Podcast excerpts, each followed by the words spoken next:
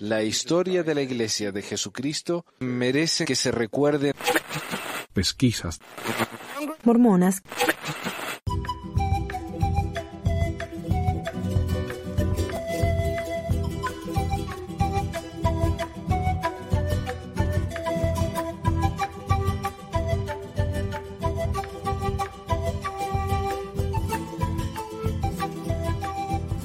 Bienvenidos al episodio 279 de Pesquisas Mormonas. Hoy es el 7 de noviembre de 2021. Yo soy Manuel. Con nosotros hoy tenemos algunos invitados. Tenemos a Sandra y a Fernando. Ellos son una pareja argentina viviendo en Italia, donde se unieron a la iglesia. En un ratito voy a dejar que se presenten, pero antes quiero hacer algunos anuncios. Eh, una actualización sobre el tema del abuso en Córdoba y entonces vamos a hablar por extendido con esta familia. Eh, primero quiero agradecer a los nuevos Patreons, algunos de ellos se unieron a Patreon hace meses ya, pero fue después de que dejé el programa en febrero, así que disculpen si me tardé unos meses en responder. Eh, quiero agradecer a Fernando B., el The Exmo Candle Co., que parece una, una compañía de, de, de, velas ex mormonas. A Sael B, a Eduardo, a Sanet R, a Ariel S y a Eliel. Y también quiero agradecer a Eduardo por su generosísima donación en Patreon. Y de nuevo, espero que me puedan estar escuchando. Yo realmente no tengo recepción acá de lo que estoy hablando, así que espero que esto esté funcionando.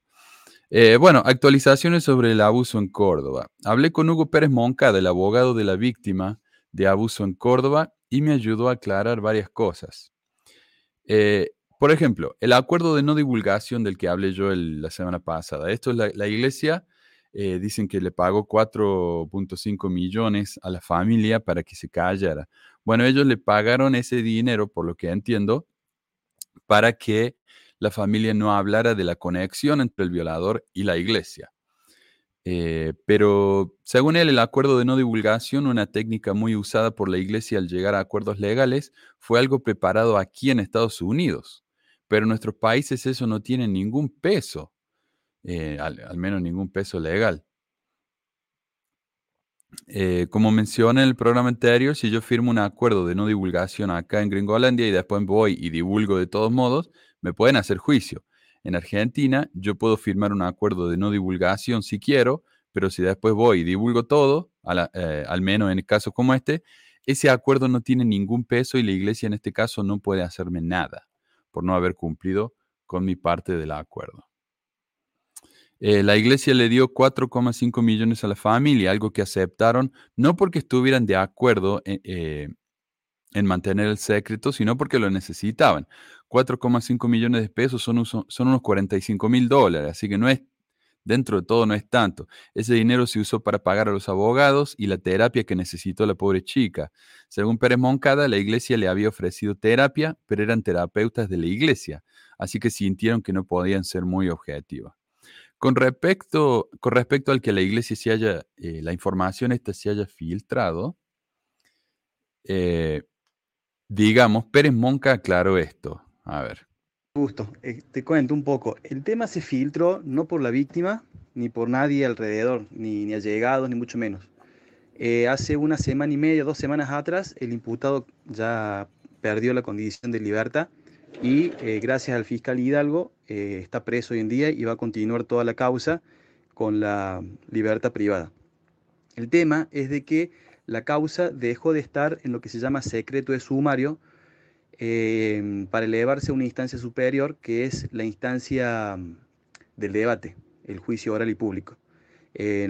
aquí las etapas penales son dos básicamente, la investigación penal preparatoria, que es eh, donde los fiscales de instrucciones juntan todos los elementos de prueba, y en ese caso la etapa está en lo que se llama secreto de sumario.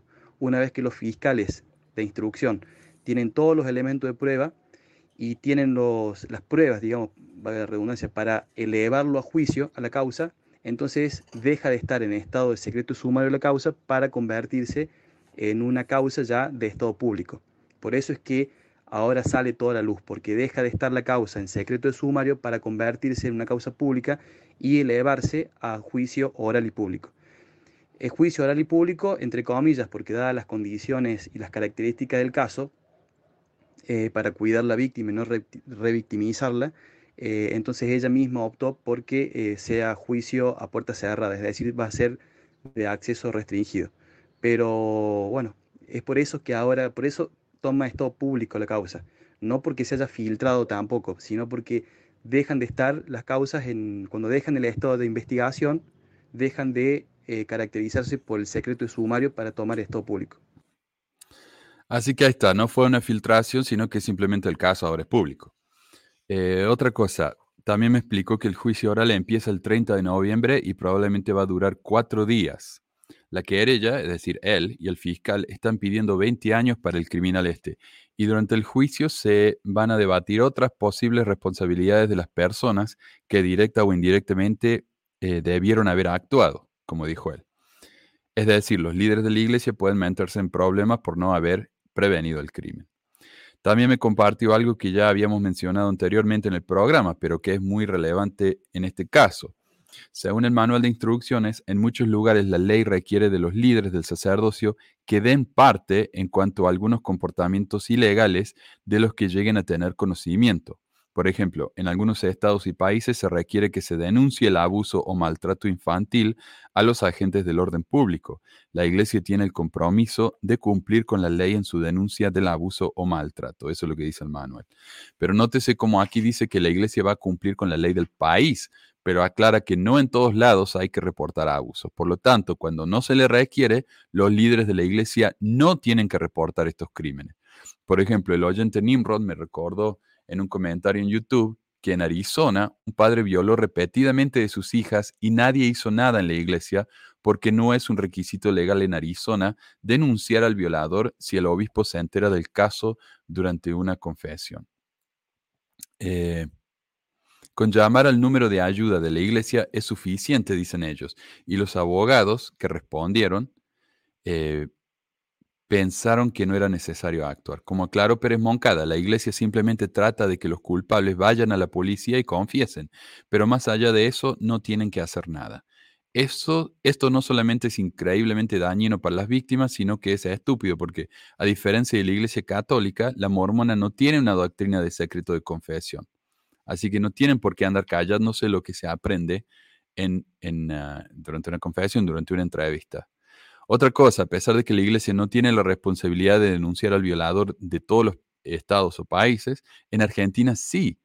Eh, Pérez Moncada me compartió el texto de la ley 26.485, artículo 18, que dice, las personas que se desempeñan en servicios asistenciales, asistenciales, sociales, educativos y de salud en el ámbito público o privado, que con motivo o en ocasiones de sus tareas tomen conocimiento de un hecho de violencia contra las mujeres en los términos de la presente ley, estarán obligados a formular las denuncias según corresponda, aun en aquellos casos en los que el hecho no configure delito.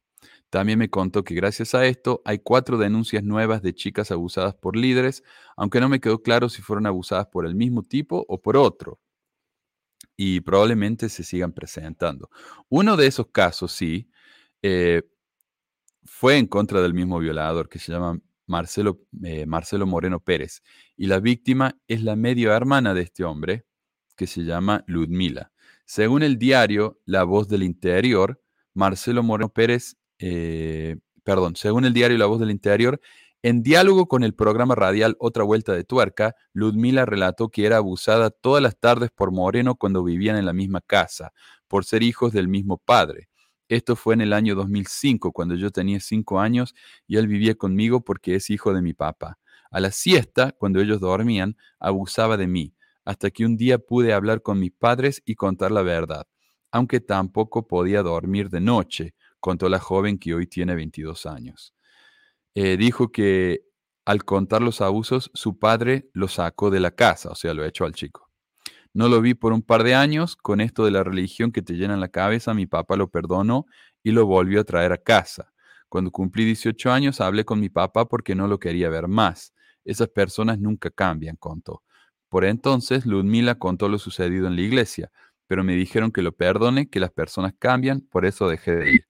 Sobre su caso no existe una denuncia judicial porque, según recuerda, cuando su madre fue a la comisaría a denunciarlo, le dijeron que nada se podía hacer. En la comisaría sexta le dijeron que era la palabra de una nena de cinco años contra la de él. Repaso. Eh, y a mí me dijeron, me hicieron un comentario la semana pasada que decía, mira, el caso este, el hombre fue a la cárcel, la iglesia les pagó eh, a la víctima. ¿Qué más quieren? ¿Para qué tanto escándalo? Eh, oh, no, no, no, perdón, no era ese.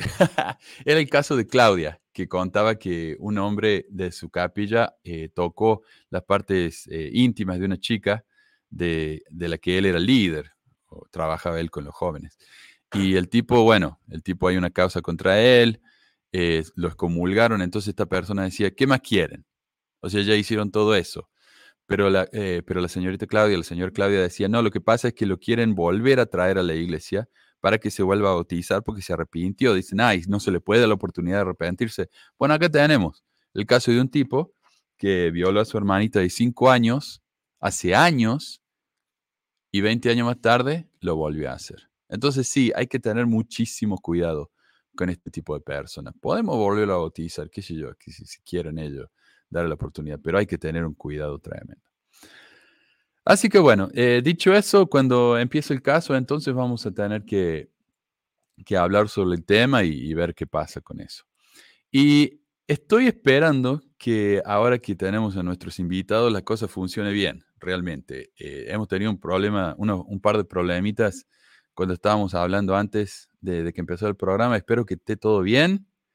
Y si quieren, eh, Sandra y Fernando, presentarse, decirnos quiénes son, dónde están y cuándo y cómo se unieron a la iglesia, lo que se iban a tener que eh, sacar el, el mute. No sé si me escuchan. Eh, bueno, hasta que lleguen vamos a, Vamos a leer algunos comentarios. Bueno, ya mostré acá. Simón Balaguer dice, arrepiéntete, apóstata. Mira ahí. Eh, John, gracias. Nancy dice que descaro el de la iglesia. Es, muy raro esto de andar pagándole a la gente para que... O sea, si la iglesia quiso pagarles a ellos por, por el sufrimiento que tuvieron dentro, por, dentro de la iglesia, está muy bien, pero el eso de que, agregar el hecho de que no pueden hablar, eso me parece muy, muy extraño. Eh, ¿Los tenemos, André Fernando? Hola, hola, ¿nos escuchás? Eh, yo te escucho, a ver si la gente los puede escuchar. Me parece que vamos a tener que hacer esto porque no sé qué más podemos hacer. A ver, avísenme si ustedes los escuchan.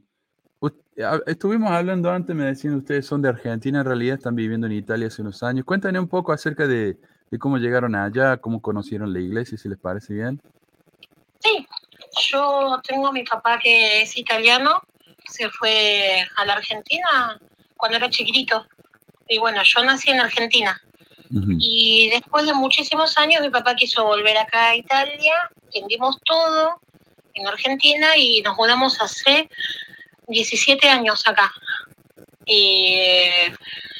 mi marido, en cambio, bueno, es argentino y nos casamos en Argentina en el 2013, en un viaje que yo, que yo hice allá. Y después me, nos vinimos para acá a vivir juntos y tuvimos problemitas eh, de fertilidad, en los cuales en total llegué a tener una hija y perder nueve embarazos. El noveno embarazo eh, fue muy difícil la pérdida. Entonces yo había quedado con mucha, mucha depresión, no creía en nada. Y bueno, una vez tenía una amiga que, de México que era mormona, que yo no había escuchado nunca de, esta religión.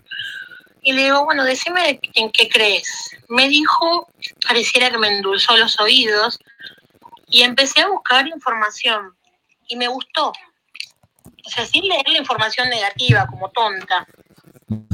Le dije a mi marido eh, si le gustaba, le mostré las cosas y me dijo que bueno, está bien que mandaran a alguien para que nos enseñaran. Y llegaron los misioneros, les contamos sobre nuestro caso, sobre lo que estábamos sufriendo, y los misioneros se pusieron a llorar con nosotros. Y la verdad que me llegó muy al corazón porque digo, si estos chicos que son jovencitos nos entienden a nosotros, entonces estamos en un lugar justo. Y y a ver, Fernandito, contame. Eh, Sandra, ¿esto fue cuando ustedes ya estaban en Italia o estaban todavía en Argentina? En Italia, en Italia estábamos. Nosotros eh, nos agarraron, nos, nos contaron sobre eh, el plan de salvación, eh, nos explicaron sobre los bebés y eh, lo que sucede con ellos. Eh, Los bebés que no nacen, digamos. Sí, sí, sí, los bebés que no nacen. Eh, digamos, prepararon el, el- el- perdón por la publicidad, pero prepararon el Kool-Aid. Eh, nosotros vimos los sobrecitos, dijeron, dijimos, sigue jugo, bueno, vamos para adelante. Eh, y estuvo todo grandioso. Nos llevaron a, a conocer a los otros miembros, nos llevaron a la capilla, Y parecía todo rosas y flores. nos, nos, nos atendieron, digamos, nos, no- nos, nos dieron la bienvenida con los brazos abiertos, estaba todo más que bien. Eh, y una vez que nos bautizamos, nos encontramos con que no era jugo, o sí era jugo, pero te- le habían agregado un poquito más de, de cosas, eh, de tipo cianuro. Claro. Y bueno, sí, al principio es todo siempre lindo, ¿no? Te- te- la manera en que te tratan también se llama el bombardeo de amor, cómo te reciben con los brazos abiertos. Sí. Y, y discúlpame, ¿eran todos así en la capilla, los italianos? ¿Hab- ¿Es un barrio italiano? ¿Cómo, cómo funciona allá? No sé. Acá eh, se manejan más que nada con lo que es ramas Ramas. y estacas. No está dividida la rama en barrios eh, por una, una cuestión de que, eh, digamos, eh, Son miembros. muy pocos los miembros que hay en, en una misma ciudad. Ujú. Ok. De hecho, lo que es nuestra provincia está conformado por menos de 30 miembros. Oh, wow, la provincia entera. Claro, la provincia entera. Y cuando ustedes llegaron a la capilla, o sea, me, me dijiste vos que era una brasilera la que les enseñó, eh, ¿todos fueron así tan, tan buena onda con ustedes o solamente los latinos o, o los italianos también eran así? No es que fue una brasileña, sino eh, quien nos eh, quien nos recibió fue, fue todo gente italiana. Ok. eh, la, quien nos, eh, digamos, nos, nos metió en contacto con los misioneros era mexicana. Oh, ok. Eh, Bueno, se siente, Sí, sí, sí, aunque para nosotros está muerta. eh,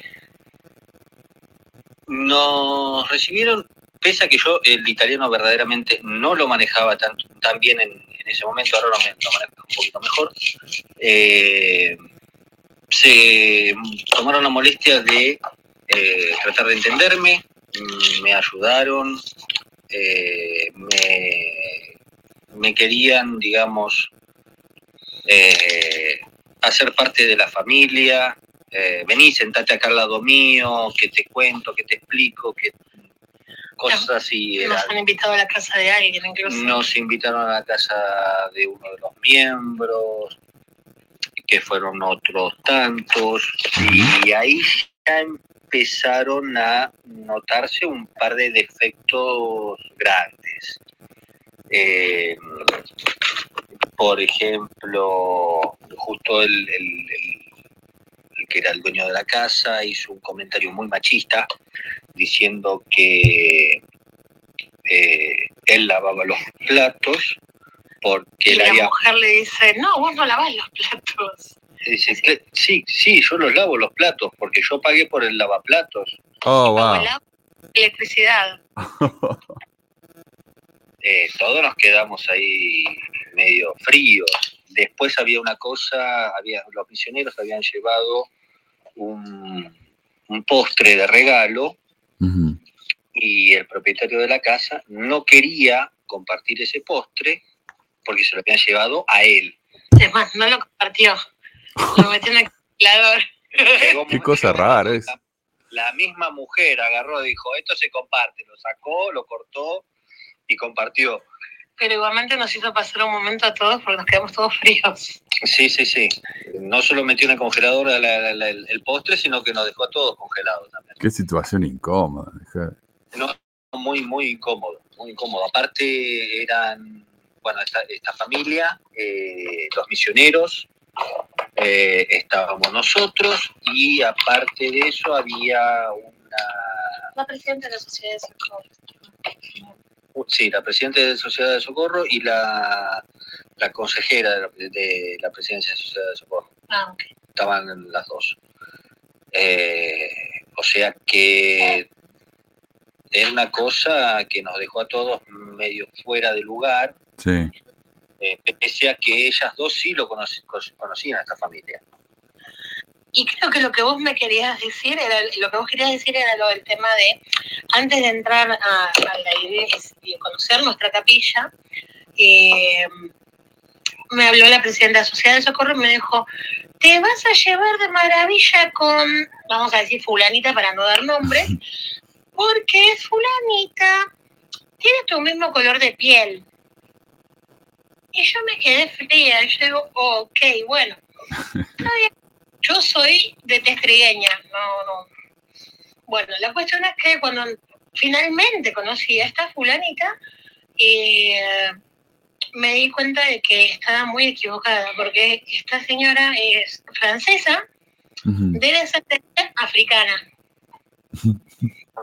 Claro, para ella Y- todo lo mismo. No, o sea, porque seamos extranjeras no sé, y, y un color más oscuro que el blanco, no significa que nos llevemos bien. De hecho, con esta, esta señora fue una, una pesadilla para mí, en realidad. Porque después de mucho tiempo yo logré tener un bebé y al bebé le sucede, mi hija estaba jugando cerca de la cuna con un objeto, el bebé estaba durmiendo y de repente ese objeto lo, sin querer, se le escapó a mi hija de la mano y le fue a parar en la cabeza a mi hijo.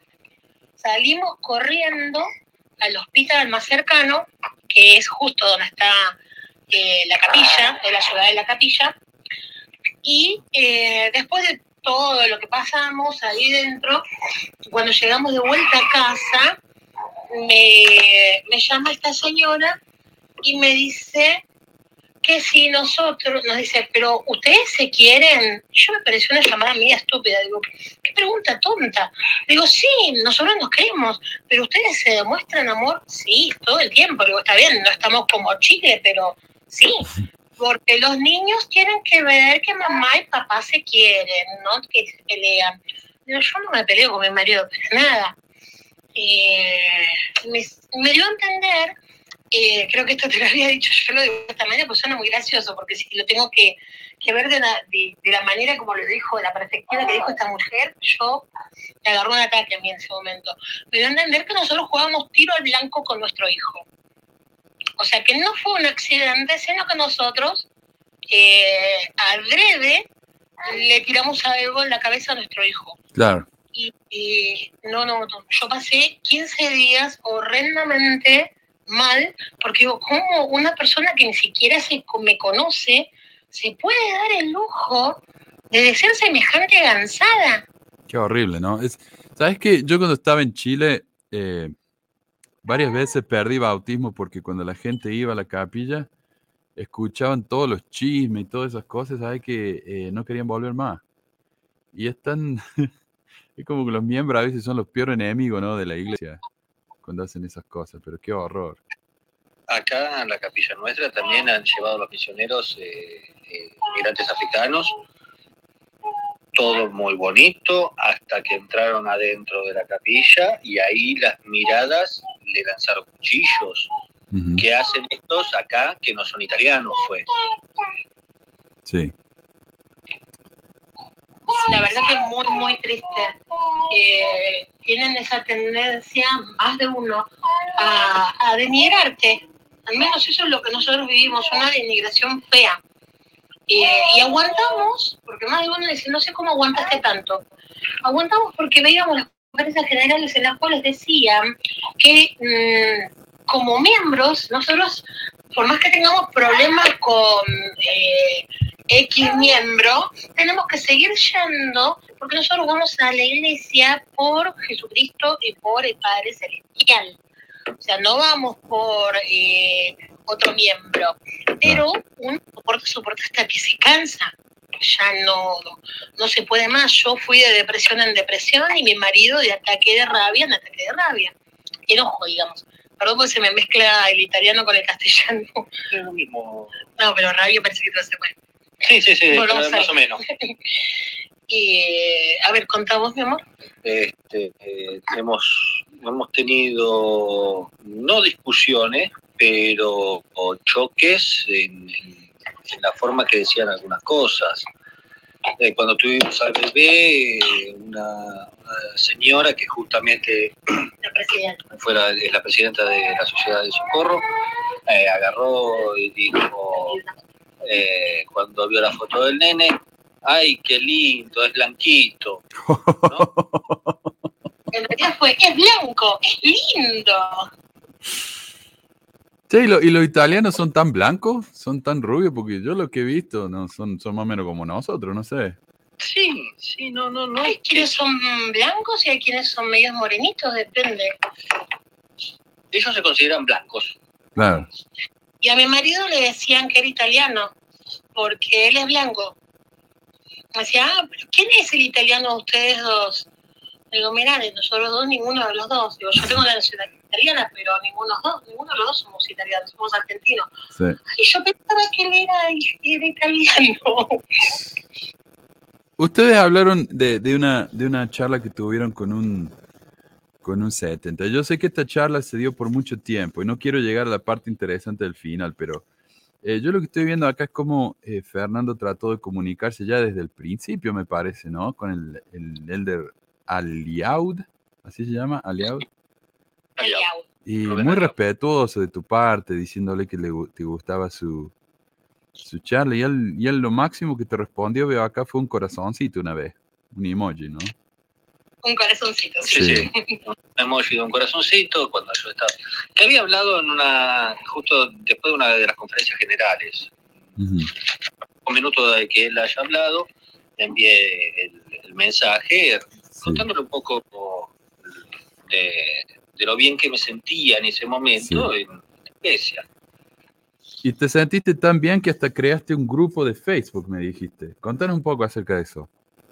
Habíamos, la idea había nacido de, de Sandra, mi mujer, eh, que decía, bueno, le falta incentivo a este, a este grupo porque los veíamos que estaban un poco caídos. Eh, y se armó este grupo eh, con permiso de- del que en ese momento era presidente de, de la, de la rama, eh, y se puso al, al frente eh, Sandra, eh, una otra chica, y me pusieron a mí. eh, Otra nueva conversa. Sí, otra, sí, una nueva conversera. Eh, y me habían puesto a mí también por el hecho de que yo había dicho, bueno, yo puedo aportar eh, los subtítulos para las películas porque en Italia no están subtituladas las películas ni traducidas al italiano todavía. Eh, eh, sí en español, sí en portugués, sí en eh, bueno, inglés, obvio Alemán. eh, en alemán, pero el italiano eh, está muy dejado de lado. Eh, Y claro, si tienen que- 30 miembros en una provincia entera, ¿para qué se van a gastar, no? Sin embargo, han abierto un templo. Sí, en el 2019. el primer templo. Primer templo en Italia. Qué loco. Pero es un trabajazo ese. Mira, yo, yo he hecho eh, subtítulos de video, no películas tan largas. Hice una película una vez, pero de video. Y es mucho trabajo. O sea, y vos, y vos hiciste dos películas completas. O sea, eso no son de esos videitos de YouTube. Estas son películas completas que hiciste. Había hecho dos películas completas, sí. Eh, una me costó muchísimo porque los signos, eh, tan en inglés y en castellano, cambian, y sobre todo en italiano. Claro. Entonces yo tenía el, el diálogo en inglés. Sí, reconocía la música, pero no reconocía la, la- la letra. Eh, digo, bueno, a ver, en el subtítulo en español tampoco coincidía mucho con el del italiano. hasta que encontraba cuál era el himno, me tenía que pasar por todo el himnario, escuchando todo el himnario, hasta encontrar cuál era y cuál era la parte que estaban diciendo en ese momento. Claro. Eh, ahí es donde se me hizo más larga una de las películas. Las otras no, las otras fueron, la, la otra fue mucho más fácil. Eh, después, lo- bueno, la parte de diálogos era mucho más fácil. Eh, y estaba por haciendo una tercera. Estaba haciendo una tercera cuando surgió problema que hizo que ah, cambiaron el, el presidente de Rama y empezaron los problemas con la página. Ok, entonces el primer presidente de Rama te pidió que hicieras la página y después se fue. Claro, después pidieron el que el, el- Cambió el la estaca cambió el llamamiento a una otra, a- a otro presidente. a otro presidente. Eh, que ese nuevo presidente fue el que pidió la eliminación de esa de ese grupo en Facebook, que yo no estaba en ese momento, justo estaba Sandra, y le pidió de muy mala manera, porque A los gritos. eh, que eliminara esa página porque la página no podía tener el título que tenía, que era... No, no, no. Dijo que no podía existir páginas eh, de Facebook de ramas, con, o sea, ponerle rama X, eh, Iglesia de Jesucristo de los Santos de los Últimos Días. No, no se puede, y dice que no hay, de hecho, lo cual es mentira, pero bueno. Sí, es mentira, sí está lleno. Y bueno, al momento que llego yo, me encuentro que con todo, todas las lágrimas, llorando, estaba eliminando, eliminando eh, todos los, los posteos del, del grupo, porque primero hay que, eliminar los, los posteos, hay que sacar los miembros y después se puede eliminar el, el grupo. Eh, obviamente, entre todas esas cosas estaba el trabajo mío, estaba el trabajo de ella, estaba el trabajo de otro miembro eh, que era también partícipe. Eh, no es que era una cosa que se habían puesto así nomás eh, una sola persona, eran muchas personas las que estaban involucradas y había mucho trabajo eh, detrás, ya sea con las imágenes, con los textos, con lo que Las sea. escrituras. eh, en ese momento eran todas cosas edificantes, eran cosas eh, importantes para, para los mormones, por así decirlo. Eh, obviamente me enojé, me agarró rabia y hice un posteo porque no entendía por qué esta persona había pedido esto y lo primero que pensé yo no fue él, esto fue de más arriba y como yo no sé quién pudo haber sido, hago un posteo sin nombre ni apellido y vemos a ver quién, quién sale. Eh,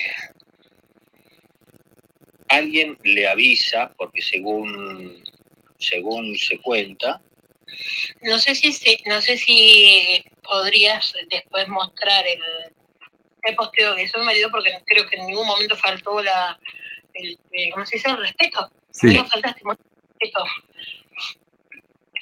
sí, déjame eh, abrirlo. Adelante. el, el presidente me llama, muy ofendido, que alguien le había avisado del posteo mío, porque según él nunca mira Facebook. Mentira, no importa. Eh, y de ahí empezó una, una charla que duró más de una hora.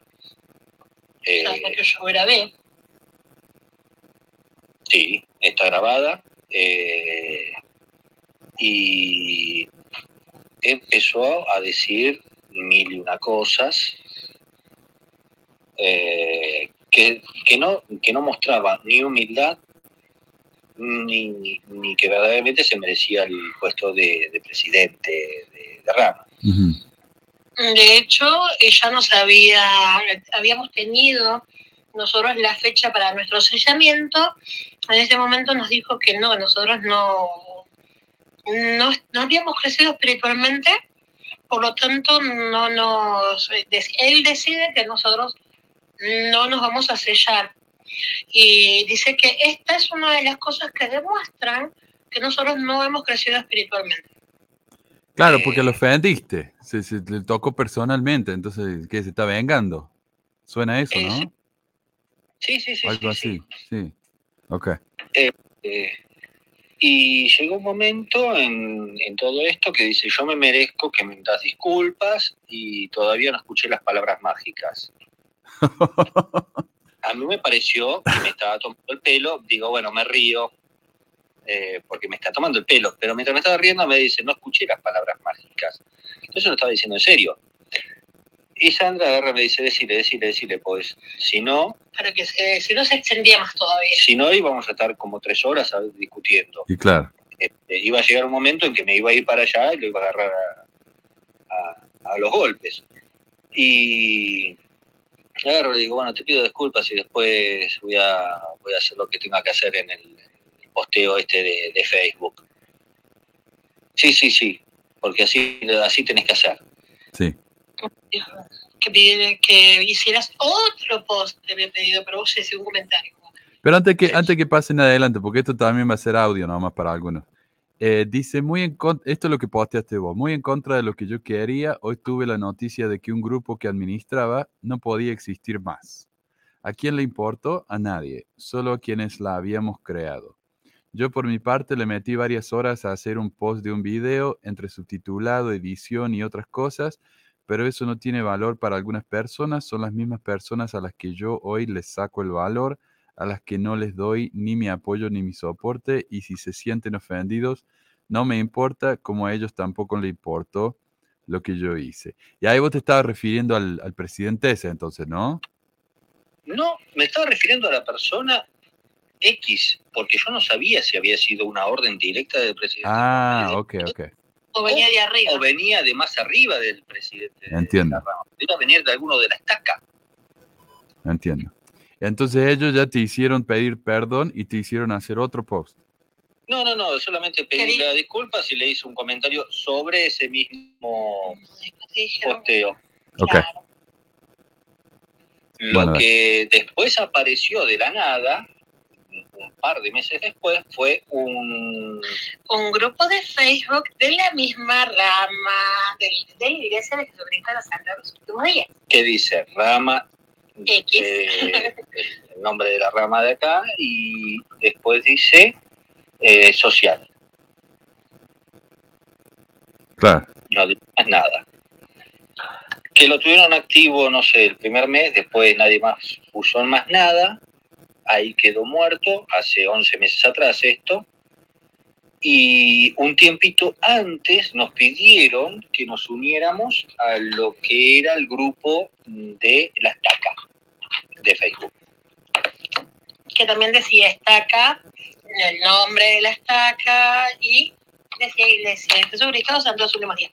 Entonces a nosotros nos agarró señora bronca, porque ¿cómo? Si no se puede hacer un nombre, o sea, poner un grupo con el nombre de la rama, con menos razón se puede hacer con el nombre de la estaca. Claro. Todo, todo después que nosotros cerramos. Mira, nosotros, mm, como ya te dije, fue un vaivén de ahora está listo para sellarse, no, ahora no está listo. La primera vez que nos hizo la entrevista, porque ya teníamos fecha de sellamiento, eh, nos salió diciendo, ¿ustedes están bien como pareja? Sí, estamos bien. Mi, mi marido me dice, sí, estamos bien. Eh, pero no hay nada que ustedes me tengan, me escondan, no hay nada que ustedes escondan. Y yo la miré a mi marido con cara de, o sea, yo sé que yo no me mandé ninguna y lo miré a mi marido con cara de, "No, mire, yo no, no escondo nada. Fernando, Claro, lo primero que, lo primero, por lo primero que te pueden llegar a negar una, una- una autorización para ir al templo, eh, la dignidad. es por un acto de, de dignidad. O sea, le tuvo que meter los cuernos a mi señora. Una cosa así tendría que haber sí. sido. Pero no. No, no, no. Y eh, bueno, dijimos que no, que no había ningún problema. Y dice, porque yo creo que ustedes no están listos, no, no crecieron espiritualmente. Digo, ok, dígame en qué no crecimos eh, que yo vamos a, vamos a meternos en acción para, para mostrar nuestro crecimiento. Claro. Y ahí el, el presidente dice, no, no, no, no, eh, porque lo digo yo, es así. Eh, ustedes no crecieron espiritualmente, eh, yo lo siento así, y ustedes no crecieron espiritualmente. No Punto. Eh, una cosa completamente fuera de lugar. Claro, no te sirve de nada eso. Eh, ¿Cómo ¿qué va a que crecer si no te dicen cómo podés ayudar? Claro.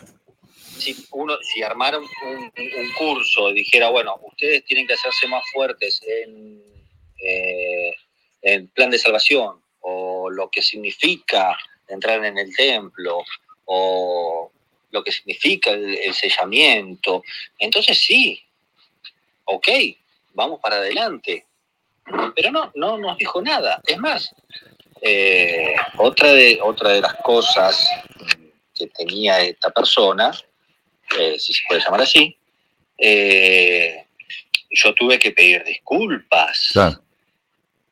Pero él nunca pidió disculpas por nada, después de, de hacer mil y un calambres.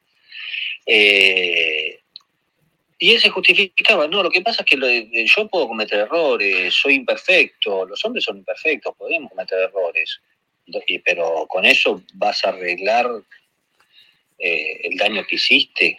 Una disculpa tampoco las, las arreglas, pero por lo menos Hay una demuestra, demuestra que hay una intención. Claro. Y es Bueno, tratarte y- como si fueras una persona, ¿no? Con sentimiento y todo. Es, es básicamente eso, tratarte con respeto. Sí, sí, sí, sí, sí. Que aparte en ese mismo discurso le dijo a mi marido que él nunca lo vio a mi marido llorar. En los discursos ni de, de- de emoción, digamos, dice, porque yo nunca te vi llorar. Y yo no voy a parar hasta que vos llores.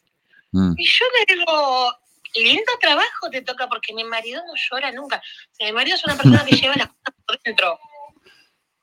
Se, te puede, se le puede morir la persona más querida y él no llora. No es que no, porque no lo siente, sino porque lleva todo por dentro. Claro, es que en la iglesia llorar es una muestra externa de, de lo espiritual que sos. Y si no lloras, estás mostrando que no lo sos. Claro. Esa es la Sí, idea. sí. Es así, así es como, digamos, ellos demuestran su espiritualidad. Ujú. Pero te- si no, tienen un termómetro también para medir la, la espiritualidad de uno, En realidad la fe. la fe que uno tiene. Tienen un termómetro, se llama Diezmo. diezmo. Ahí Chan, está. chan, chan. No sé de dónde salió eso, son palabras del presidente de Rama. Porque bueno, nosotros varias veces pedimos ayuda, porque lamentablemente mi marido, eh, acá donde estamos no hay mucho trabajo. El trabajo se consigue en verano y después vienen los meses de sequía, por así decirlo. Claro. ¿Y qué sucede? Eh, dos veces pedí ayuda a la presidenta de la Sociedad de Socorro por alimentos. Nunca he pedido dinero. Eh, entonces, me dice, sí, sí, bueno, el domingo que viene te traigo una bolsa de comida. Pasó ese domingo, la veo que entra a la iglesia, nada, solamente su cartera. Y digo, no, no me atrevo. Y así fueron dos domingos, porque creo que la persona, yo soy pobre, pero también soy eh, honrada y vergonzosa. No me gusta mucho ir y decir, ¿te acordaste? Porque parece como que uno bajara más la cabeza todavía. Y digo, bueno, está bien, dejémoslo ahí. Pero ya llegó un momento que eh, logré embarazarme, logré mantener el embarazo, tuve un bebé y el bebé tenía que pasar a las papillas y que estábamos en mal momento. Entonces le pido ayuda directamente al presidente de Rama, sabiendo que con la presidenta de la Sociedad de Socorro no se podía. Le digo, mira, necesito ayuda. Me dice, bueno, ¿tu marido dónde está? Eh, le digo, mi marido fue a la iglesia de acá de Ortodoxa Bizantina que el cura se ofreció a darle leche en polvo y otras cosas más para el nene. Dice, bueno, cuando llegue tu marido, que me llame.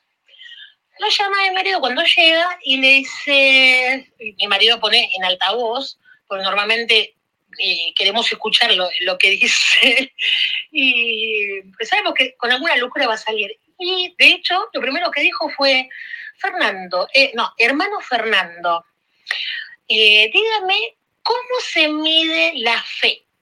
Mi marido dijo un montón de cosas. Dice, no, estás equivocado. Hay una sola manera de medir la fe. La fe se mide con el diezmo. Ah, Y mi marido dice, sí, pero el diezmo es el 10% de las entradas y las entradas, eh, contablemente hablamos, ¿no? Es cuando vos recibís un dinero a cambio de un servicio o un producto. Servicio, producto no teníamos, por lo tanto, dinero no teníamos tampoco. Solamente recibíamos una tarjeta que nos da el Estado, que no podemos sacar dinero, solamente sirve para comprar bienes esenciales. Y dijimos, mira, eh, pero vos tenés tal tarjeta, le dice el presidente. Y eh, dice, ¿cuánto recibís de la tarjeta? Mi marido le dijo X cantidad. Y dice, vos me tenés que dar el 10, tenés que aportar el 10% de esto. Dice, pero ¿cómo puedo? ¿Cómo hago? Si yo no, no se puede sacar dinero de acá. Ah, no sé, ustedes véansela. Pero ustedes tienen que aportar el 10% de esa tarjeta. Eso, eso es tan horrible, porque mira, sacarle plata a gente que tiene, bueno, eso ya, ya, ya está mal. Pero sacarle plata a gente que simplemente no tiene, ya es tratar de exprimir a piedra, ¿viste? Así que es mala onda. Y Sí. lo peor de todo, que te demuestran eh, constantemente eh, dentro de, de- de- de las ramas, dentro de, los pa- de las estacas, te demuestran constantemente de que es una iglesia para eh, ricos, no para pobres. De hecho, los que tienen llamamiento o son los que están de culpa media, para no decir las palabrotas, o los que tienen bastante dinero. Ujú.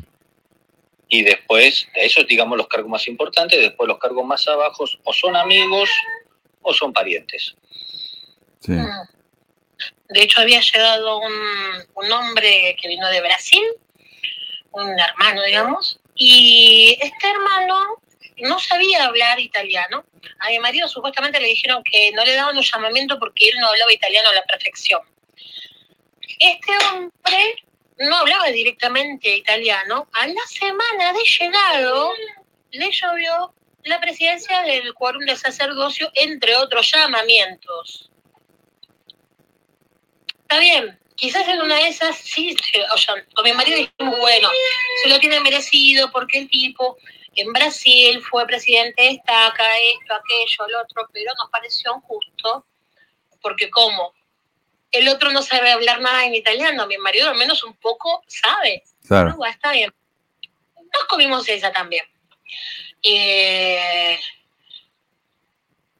fue mm, una cosa tremenda el hecho de que a nosotros nos dieran a entender que nuestra dignidad no era, no teníamos, no éramos dignos de sellarnos, pero de repente la hija del presidente de Rama, quien tenía, eh, quien era la presidenta de Mujeres Jóvenes, nos enteramos por la, la esposa del presidente de que nos dice que eh, su hija se había ido a vivir, a convivir con el novio. Y yo le digo a mi marido, digo, vamos a fijarnos si todavía tiene llamamiento, porque obviamente si te vas a convivir, creo que eso, al menos que yo sepa, no cambió. Eh, no está permitido dentro de la iglesia la convivencia. Y no, todavía seguía con su llamamiento. Después de un tiempo tuvieron la promesa, porque acá se llama promesa, que se van a casar dentro de X meses. Y antes del casamiento, a esta muchacha la dejaron. Eh, ¿Cuál fue nuestra bronca? No solo el que ella sí era digna para sellarse en el templo, etcétera, etcétera, pese a que estaba conviviendo, sino que también hay otra hermana que estaba de novio, pero con un, eh, con un chico de fuera de la iglesia, no habían tenido relaciones, no estaban conviviendo, pero el presidente Rama le dio de prostituta, vamos a decirlo así, la palabra más delicada, ¿no? En realidad fue otra palabra. Esa misma hermana se retiró de la iglesia también. O sea, fue, yo no sé, con mi marido estamos pensando de que este, el presidente de Rama está tratando de sacar a todos los miembros porque incluso una chica que se bautizó después de nosotros que es más jovencita, creo que tenía eh, 19 años, si no me equivoco. Era la antigua presidenta de Mujeres Jóvenes. Era la antigua presidenta de Mujeres Jóvenes antes de que fuera la hija del presidente. Eh, ella pidió, estaba haciendo todo bien. Ella ni novio, no tenía vida social, solamente de, casa a la capilla, de la capilla a casa.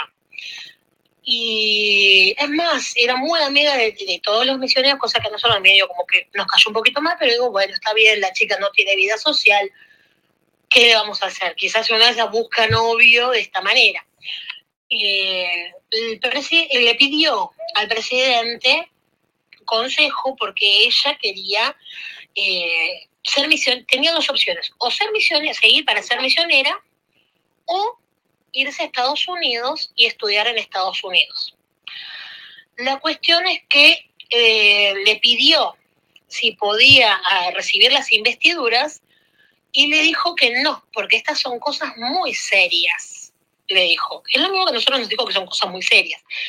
Eh, la chica, después de eso y otros ataques más de los mismos miembros dentro de nuestra rama, dejó de ir. Y eso que tenía una fe muy, muy grande, Mm. era muy fuerte dentro de la iglesia, dejó de asistir. Cuando hablé con ella me había dicho que estaba con una depresión grande, que no se la podía sacar, y por eso ella no estaba asistiendo y me contó todo, entre lágrimas. Y me dolió mucho. O sea, yo soy mamá de una nena de 7 años y un bebé de 10 meses. O sea, tengo el espíritu maternal. Veo que una chica jovencita que hace todo bien, porque hacía todo bien, eh, incluso hizo servicio, como nosotros hemos hecho tanto servicio, que la ofendan de esa manera y la disminuyan así, me dolió a mí, como si fuera yo su madre. Me Claro. pareció injusto. ¿Por qué no nos contás esto de, de cuando quisiste ayudar a esta chica con el, con el bebé que no tenía nada? Que pediste a la Sí, sociedad de en socorro. la estación de colectivos de esa ciudad, de donde, de donde está la capilla, nos encontramos, me encontré yo, llevando, llevando al baño a mi hija, y me encontré con una chica africana que me habla en inglés y estaba con un bebé y me estaba dando el bebé. Y le digo, no, no me, o sea, todo en inglés, mi, mi pobre inglés, porque lamentablemente tengo un pobre inglés, le digo que no, que no me diera la, la bebé, porque me estaba metiendo en problemas. Entonces le pregunté qué era lo que le pasaba y me dijo que no tenían comida, no tenían leche, no tenían ropa para vestir a la bebé. Y yo me rompió el corazón. Y Eh. le digo a mi marido, amor, no tienen nada. Sandra, quiero aclarar, lo que dijiste es que la señora te estaba tratando de regalar el bebé. Sí, me estaba tratando de Exacto. regalar el bebé, Ok. porque no le podía dar los bienes necesarios. Y le digo a mi marido, y mi marido dijo, ya nos ponemos en acción a conseguirle lo que necesita. Nosotros habíamos perdido un año atrás eh, el embarazo, pero me habían quedado cosas del que iban a ser el futuro bebé, por así decirlo. Entonces agarré las cosas esas y digo, pero es poco, ¿qué vamos a hacer? Entonces empezamos a llamar, empecé yo a llamar a diferentes personas que conozco que, que ayudan a conseguir los bienes necesarios y primero digo, bueno, vamos a hacer una cosa. Llamo a la presidenta de la sociedad, de, llamo al presidente de Rama y me dice que así no funcionan las cosas, que tenía que llamar primero a la presidenta de la sociedad de socorro.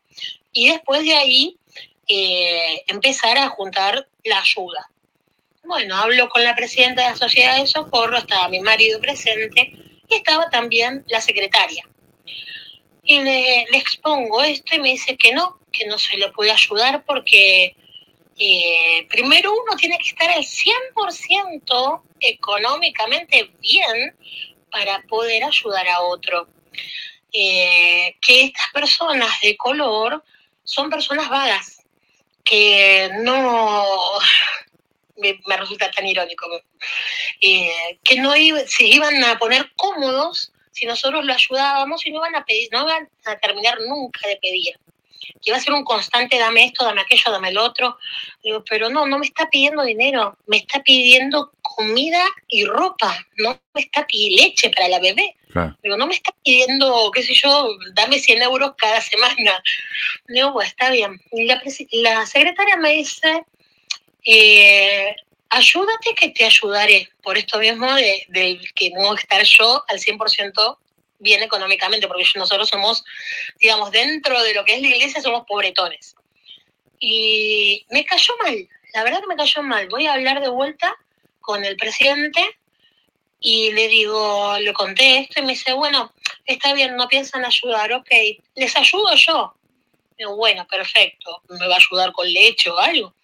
Bueno, su ayuda fue llevarnos con el auto a buscar las cosas que nosotros habíamos conseguido que le donaran a esta familia. Bueno, mi marido buscó después de eso, le sonó feo porque no habíamos encontrado, aparte porque la, hermana decía que en la Biblia decía, ayúdate que te ayudaré. y mi marido dice, no, esto, esto no está en la Biblia, lo voy a buscar ya mismo. Cuando llegamos a casa lo busco y dice que lo más cercano que hay es la religión musulmana, pero en la Biblia no hay ninguna parte en la cual Jesucristo dice ayúdate que te ayudaré. Eh, fue triste, fue triste porque no solo esa vez pedimos, tuvimos una iniciativa de hacer servicio y nos quedamos solos, sino que fueron varias. Una de las tales fue cuando, digo, venía la Navidad y yo había tenido a mi hija internada en el hospital, en la parte pediátrica, y había visto que había un vidrio y detrás de ese vidrio había nenes que eh, sufrían quimioterapia porque tenían, tenían tumores. Y digo, qué triste, digo, qué triste tener un hijo así y estar en Navidad en ese lugar. Digo, mi amor, digo a mi marido, mi amor, vamos a hacer algo. Llamemos y pongámonos en acción para poder, eh, no sé, juntar juguetes, cuentos, algo. Como siempre, voy a pedir ayuda a la sociedad de socorro, eh, que me fue negada, porque dicen, bueno, mira, lo, lo máximo que podemos hacer es grabar DVDs sobre un video que tienen de la Navidad y entregar libros de mormón. Le digo, sí, para los padres y las madres está todo genial, pero los nenes necesitan una alegría. Dice, no, no, eso es lo máximo que podemos hacer. Y, pero este año surgió la misma eh, iniciativa, pero ya desde arriba, o sea, de la presidencia de Estaca, y créeme, Manu, que todas se movieron para hacer ese servicio. Todas. Claro. Y yo me puse a llorar, yo digo, pero ¿por qué? O sea, yo no es que yo quiero sobresalir porque no, no, no, no, me gusta, pero me gusta ayudar. ¿Y por qué me cortas las alas a mí? Pero te dice, te da esta misma eh, idea, la presidencia está acá y está todo genial. Entonces, ¿qué pasa? El problema soy yo.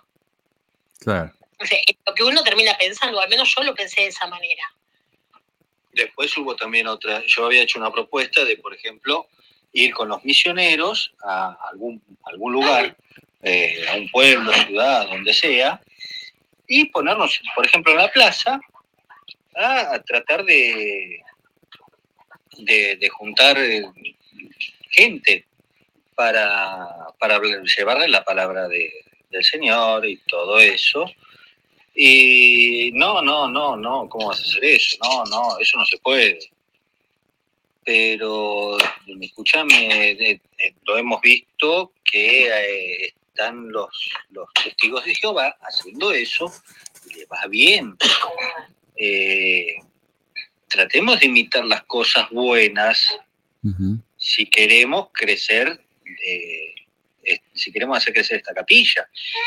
No, no, no, eso no se hace. Sin embargo, los misioneros lo hacen, lo, hacen muchas veces, pararse en alguna plaza y, tratar de, hablar con la gente. Claro. Por una mesita, algo. Nosotros sí lo hacemos, la misión. Escúchame, eh, ¿sabes qué estaba pensando? Yo les mencioné anteriormente, casi como que este, y ustedes también lo dijeron, casi como que este presidente quería sacárselos de encima, ¿no? La manera en que los humillaba. Y es tan interesante ver eh, el poder de este tipo de iglesia, de este, que para mí por eso es una secta, porque te humilla, pero te basurea y uno que hace, baja la cabeza y dice sí señor y continúa tratando de hacer lo mejor que puede. Por ejemplo, ustedes me estaban hablando de cómo eh, en un punto Fernando ya no quería estudiar, pero Sandra me dijiste que, que vos querías que él siguiera estudiando y tuvieron hasta problemas por eso, ¿no? Sí, sí, sí. De, hecho, Sandra había llamado al presidente de Quorum, que era el que me tenía que ministrar a mí, como hermano administrante, y resulta que le dijo, sí, sí, lo llamo y todavía acá no ha llamado. Es que en realidad primero él dijo que era mi deber atraerlo a mi marido dentro de la iglesia. Y tuvimos muchas discusiones con mi marido. Muchas, muchísimas en las cuales llegó un punto que digo, porque claro, me llenaba la cabeza la presidenta de la Sociedad de Socorro de que yo tenía que hacer que mi marido estudiara conmigo, que teníamos que estudiar como familia juntos. Y mi marido no quería, no quería estudiar. Entonces, llegó un momento que las discusiones se subieron más y, le digo al marido, ok, yo quiero tener la exaltación. Nosotros no nos vamos a terminar sellando si vos seguís así. Entonces, eh, o empezás a estudiar o acá nos separamos. Fue lo que le dije al marido. Y después de eso mi marido empezó a estudiar pero me sentí, después de un tiempo me empecé a sentir mal porque digo, ¿cómo puede ser? Tengo que obligar a mi marido. O sea, hoy en día me siento mal por eso, porque obligué a mi marido a hacer algo que él no quería. Porque a mí me habían dicho que era mi obligación como mujer ser sostén del sacerdocio. O sea, si mi marido fallaba, era culpa mía. Y otra de las cosas, otra de las cosas que, pasó fue que durante la conversión de la partida de, Sandra de, la iglesia, eh, le agarró y le dijo que eso era para la autosuficiencia espiritual, que no la iglesia se preocupaba por la autosuficiencia no solo en lo material, sino que también en lo espiritual. Y, o a uno no le, no enseñan cómo plantar, cómo esperan que plante algo y que le crezca una planta, una flor o, lo, que sea. Claro. Y, luego de todo esto, eh, de, perdón, de toda esa, de esa humillación, de todo eso, no sé, eso, e, ese trato tan feo que le hace la iglesia, pero ustedes duraron, ¿cuántos años estuvieron en la iglesia? Conocimos la iglesia a fines del 2000, octubre del 2018 y estuvimos hasta septiembre, bueno, yo hasta septiembre de este año. Claro, tres años. ¿Y qué fue lo que finalmente los hizo como decidir que ya no querían más estar ahí? Bueno, el problema empecé empecé a hacer yo. Yo normalmente le daba siempre, era como por así decirlo, el apoyo del sacerdocio, como decían ellos. Mi marido cada vez que fallaba yo estaba ahí y ¿qué pasa? Después de un tiempo uno también tenía cayendo. Y yo le digo a mi marido, mi amor, digo, yo te ayudé siempre cada vez que vos fallabas, digo, ahora ayúdame a mí. Digo, porque me siento que esto no es verdadero, o sea, tanto hasta que a mí me debilitó. No sé si decir debilitar la fe, pero bueno, me debilitó. Eh, yo estaba haciendo un, grupo de, Facebook para, para mamás, eh, para ministrar a sus hijos y también estaban presidentas de, primaria, porque yo tenía ese llamamiento, era presidenta de primaria. Y mm, éramos cuatro administradoras de las cuatro empezó en un tiempo, empezamos a ir muy bien, entonces se abrió Instagram, se abrió YouTube, y de las cuatro quedamos solo dos trabajando como mulas, teniendo hijos, teniendo marido, trabajo, entonces yo me saturé. y le pido a ellas que por favor se pongan a, a actuar, que pues, a las horas dos que faltaban. Se hicieron las tontas, digo, "Bueno, está bien, no pasa nada, seguimos con lo nuestro. Y en una reunión que tuvimos vía Zoom, me sale, están hablando sobre el tema de la monetización de los videos, tema que ya habíamos hablado antes. Eh, y estaban de acuerdo en monetizar los videos por los tales, por lo cual no eh, poníamos que eran videos infantiles, nos referimos siempre hacia las madres. Y me salen diciendo que no, que nosotros no podemos monetizar sobre estos videos porque eso es hacer servicio y el servicio no se cobra y no se puede lucrar con la palabra del Señor. Eh, yo me puse mal porque digo, ¿cómo? Hablamos, primero habíamos hablado y ahora cambiamos de idea. Y eh, digo, pero miren, yo me quedé sin, eh, sin internet ya dos veces porque no tenía con qué pagarlo. Digo, ok, pero el servicio, para tener servicio, como dicen ustedes, uno tiene que tener el material. Y digo, para tener material sería lógico. Digo, pero miren que eh, de monetizar los videos, no es que uno va a, gra- va a ganar millones de euros, millones de dólares, o sea, no es un gran qué, no podés vivir de eso, es la lógica. Claro. No sé, ellos se habrán pensado que uno se hacía millonario, famoso, no sé cómo la cosa que. Y, y empezaron a decirme de todo. Yo me sentí muy, muy mal. Digamos que ese fue el, el culmine, digamos, el pico mío. Y eh, le digo, les hablo diciendo que no, no era lógico. Y me puse a llorar, me enojé muchísimo. Y empecé, y de repente ah, después de que dije lo que yo sentía, que éramos solamente dos que trabajábamos, y, y lo del tema este del, del, del Facebook, incluso eh, de YouTube, me salieron diciendo que, ay, yo no pensaba que vos hacías esto para cobrar dinero. No, no, yo en ningún momento lo hice.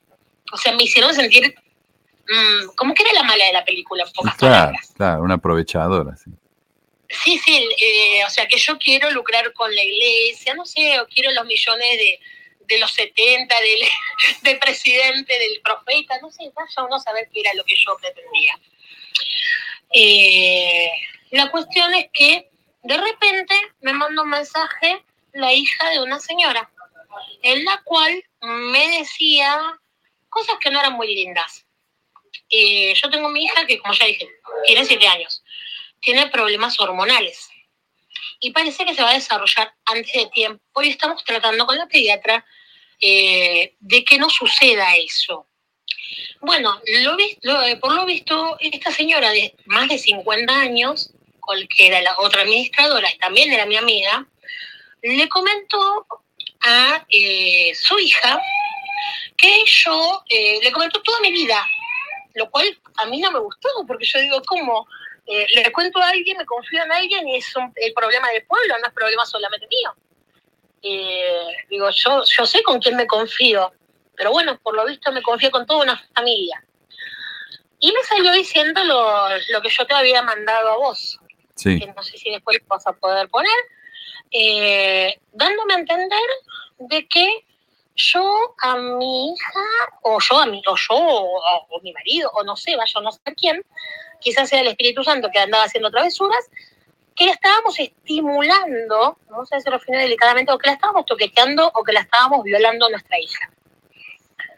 Otra vez, yo no sé si será que yo soy muy sensible o muy tonta, pero me dolió en el alma. Y ahí dije, basta. Eh, digo, esto, si todos los miembros me demuestran la hilacha o antes o después, no es el lugar justo. ¿Por qué? No es que solamente sucedió acá en Italia, sino que también están serán personas de Latinoamérica. claro. O sea, no, no es el problema, digamos, de un país solamente o de una rama solamente. Eh, el hecho de que te empiece, cuando uno tiene una duda, te hagan todos de lado, o cuando uno tiene una duda de, de la iglesia, en vez de tratar de atraerte, te dan el golpe de gracia, creo que no te deja mucha cosa, que muchas opciones para pensar. Eh, después de eso, me sentí muy, muy mal. Mi marido tenía que ir a trabajar a la noche, que era ya este verano, fue. Eh, Sandra, disculpa, antes que pasa al próximo, acá tengo el mensaje que te mandó la señora esa Iris. Y dice, Sí. madura y, cue- y cuida a esa niña. Un periodo temprano no es tan común como muchos creen. Eso llega por estimulación temprana y ojalá tu mente te dé la capacidad para cuidarte. No, perdón, capacidad para darte cuenta de que debes cuidarla y protegerla mejor. O sea, claro, te está echando la culpa a vos de que, eh, claro, del desarrollo de tu hija. Sí, Ok, ¿y qué está diciendo ahí? ¿Que, que se están abusando de ello? ¿Qué, qué quiere decir con eso? Eh, para mí me dio a entender, o sea, una estimulación temprana, mm, no sé, no me queda otra que pensar que, o que nosotros la estamos, no sé, cagando o, o violando cosas que verdaderamente no han sucedido. Y- pero eso no, claro, no, no, no sé si, si funciona así. Yo no, la verdad que no sé, pero, pero claro, acusarte así sin siquiera conocerte. hecho, esta chica, de hecho, se desarrolló a los ocho años. O sea, me da a entender de que esta chica eh, fue abusada y por experiencia propia está explicando su Ah, problema ok, claro, de familia. No sé, claro, claro. claro. Y debe ser, no al sé. menos esto es lo que a mí me da a entender. Quizás yo me equivoco. Claro, pero que una acusación así, qué, qué, qué estupidez, por favor. Eh, Y, y otra cosa más que, que me salió, otra, otro delirio más que me salió diciendo porque mi hija tiene problemas. Entonces, habíamos hablado con un psicólogo, una psicóloga en realidad, eh, y tenía, mi hija tiene una tendencia, estábamos en la sospecha, sí, tiene un TDAH, un Asperger. Eh, después de los estudios y todo, parece que mi hija tiene un TDAH, o sea, Sí. trastorno déficit de atención e hiperactividad. Y que esta muchacha me salía diciendo, vos, tu hija no es Asperger, vos no sos Asperger, déjate ya de, de decir esas cosas que los que lo dicen son los profesionales. Estamos con profesionales. Esa es la cuestión. Y en ningún momento yo dije que yo era Asperger. Me parece una locura. O sea, que uno diga, tengo, estaba hablando con mi amiga y estaba llorando porque digo, tengo sospechas, ¿por qué me dijeron esto, esto, aquello, el otro? Y me siento mal. Eh, entonces me sali- salieron con todas esas cosas y digo, no, qué feo. Es como que uno se siente mal y te meten el dedo en la llaga. Es triste. Es algo muy triste porque aparte yo sufro de depresión y no es que se, no se necesita mucho para que me agarre el pico de depresión. claro. Después de eso, eh, mi marido se iba a trabajar y yo me quedaba sola con mis hijos. Y digo, ¿yo cómo hago sola acá con mis hijos con esta tristeza? Digo, no hace cosa que me agarra una locura. Y empiezo, y hablo con mi amiga Claudia, que justamente esta chica de Chile, eh, y le conté el problema, porque ella ya se había retirado de la iglesia un mes atrás, si no me equivoco, o dos meses atrás. Y, y me tranquilizó, me ayudó, y me dijo que había escuchado un, un programa tuyo. Y yo te busqué y escuché ese mismo programa. Y digo, bueno, voy a buscar este grupo de Facebook. Hago la solicitud y no sé cuánto tiempo le habrá metido, pero para mí era largo en ese momento. Entonces digo, bueno, voy a, voy a buscar los administradores, mando mensaje a, a una chica, eh, no sé si decir el nombre o no decir el nombre, pero bueno, de las administradoras que me resultó ser un sol, la verdad, un sol. Me ayudó a tranquilizarme, me, me apoyó, estuvo hablando conmigo por teléfono dos horas y, y mi alma volvió a su lugar porque yo en ese momento me quedé sola. O sea, no, no, no tenía nadie, porque todos me había terminado haciendo toda una vida en torno a la iglesia, de tal manera que casi no me quedaban amigas dentro de la iglesia. Y, y de repente me vi sola, entre todo, o sea, luchar contra mis ausencias de fe, la culpa que sentía, porque en ese momento sentía culpa, decía, ¿y si esto es verdadero y yo me estoy jugando mi salvación? Claro, eso es un miedo real. Y quiero aclarar, la, la- la- mujer con la que hablaste es Cintia. una de las administradoras. Sí, hace un, hace un trabajo enorme ahí, sí. Sí, sí, no sabía si podía decir el nombre, pero bueno, por si la... No, ella ha estado acá en el programa muchas veces, sí. eh, sí, sí, sí. No, no, la verdad que es más, es el día de hoy que todavía nos seguimos hablando cada tanto, pero nos hablamos y, y estoy muy, muy agradecida a, a ella y, y a Claudia, porque fueron mis dos soportes. Yo creo que si en, en ese momento, si no tenían ninguna de ellas dos, no sé cómo estaría hoy en día con la depresión. Claro. Porque aparte, eh, no fue solo eso, sino que también, mira, te voy a hacer reír, a ver, capaz que espero hacerte reír con esto, porque yo trato de reír con esto. Yo soy gordita, o gorda, como lo quieran decir. Eh, mi marido es rellenito, no, digamos, no es flaco, no es gordo. Y la presidenta social sacó a esta hermosa persona, esta honorable viejita, más de una vez me agarró y me dice, ay, hermana, con el pelo, porque a mí nunca me llamaban presidenta, me llamaban hermana, con ese pelo largo, hermoso que tenés ahí, ¿sabés que te quedaría bien? Le digo, ¿qué? Un cuerpo delgado. ¿Por qué no bajas de peso? Mirá tu marido, qué hermoso que es. Tu marido te va a dejar si no bajas de peso. Logré hacerte reír. Qué pedazo de... Ay, qué pedazo de...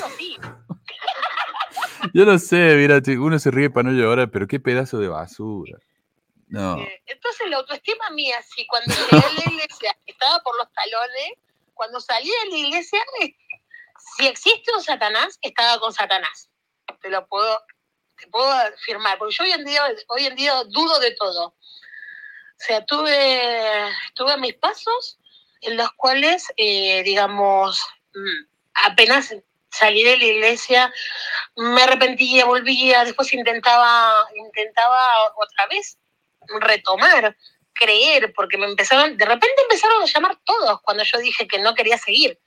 Sea, éramos la familia invisible y de repente, ¡uh! Acá está la familia. Y me empezaron a, nos empezaron a llamar para convencernos, eh, todo rosas y flores de vuelta. Y yo digo, bueno, vamos a intentar una vez más creer, porque si una vez pude, voy a poder otra vez. No, créeme, no lo pude. Y lloré peor todavía. Es como, es como sacar el dentrífico del tubo y después tratar de ponerlo de vuelta, ya no se puede. No, no.